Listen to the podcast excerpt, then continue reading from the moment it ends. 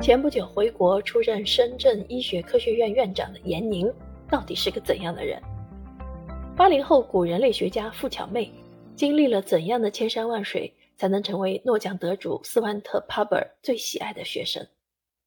九零后结构生物学家万蕊雪，如何从一个羞怯的小女孩成长为自信的科学新星？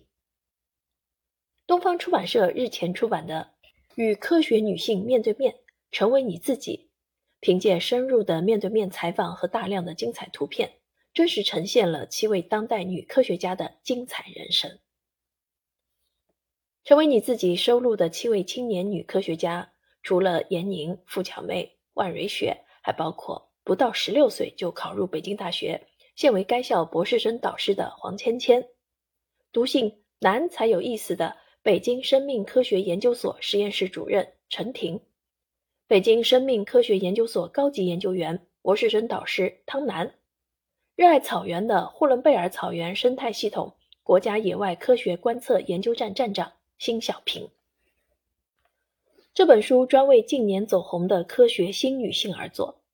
书中这七位成绩不俗、气质不凡的科学新女性，不仅让人看到了巾帼不让须眉的她力量，更让人感受到社会的进步、科学的希望。本书作者赵永新是人民日报记者，长期从事环境科技报道，著有《科学家小传》《三代科学人》《科技评论集》《科技创新热点辨析》纪实文学《圆明园防渗之争》。成为你自己是他历时十年跟踪采访的成果。